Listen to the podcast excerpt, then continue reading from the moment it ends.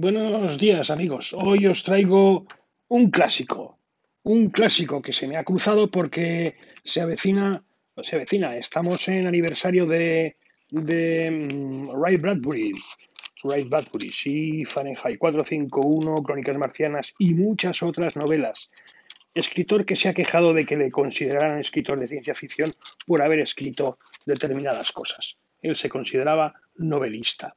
Bien, pues he estado viendo la película de Fahrenheit 451 del año 66, 66, hecha ya lo cometa, o sea, tiene 33 años más 20, 53 años. ¿No? 66, 33, sí, sí, sí. Bien, yo tenía en esa época tres años, pero me acuerdo de haberla visto. Me acuerdo de haberla visto, esos uniformes rojos, esos no es una película muy larga y la verdad es que me ha sorprendido. Es difícil, bueno, relativamente de encontrar. Os dejo el enlace. Es una película que se ve muy fácil y que todo el mundo debería de ver. Yo incluso voy a leer el libro porque la novelita en sí no es muy larga. La novelita, ¿eh? que la tengo, pero yo no recuerdo haberla leído. Eso no quiere decir que no la haya, que no la haya leído. ¿eh? Sería en mi época de preadolescente, que era cuando leí ciencia ficción a los grandes clásicos. Y que me paré con algo de con algo de precisamente Bradbury, porque se me iba, no sé si era la Feria de las Tinieblas o, el hombre ilustrado o algo así, no lo sé.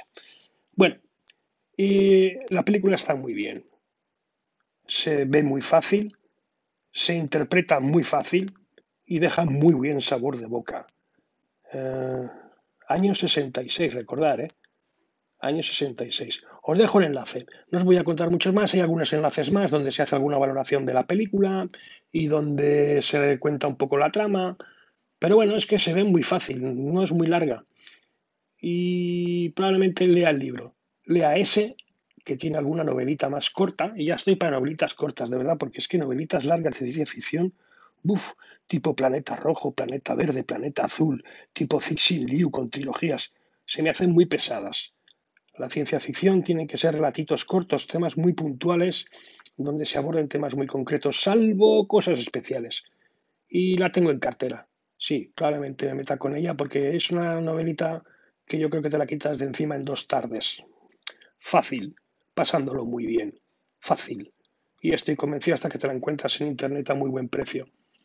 Y poco más. Eh, recomendaros vivamente la película. No parece vieja en absoluto.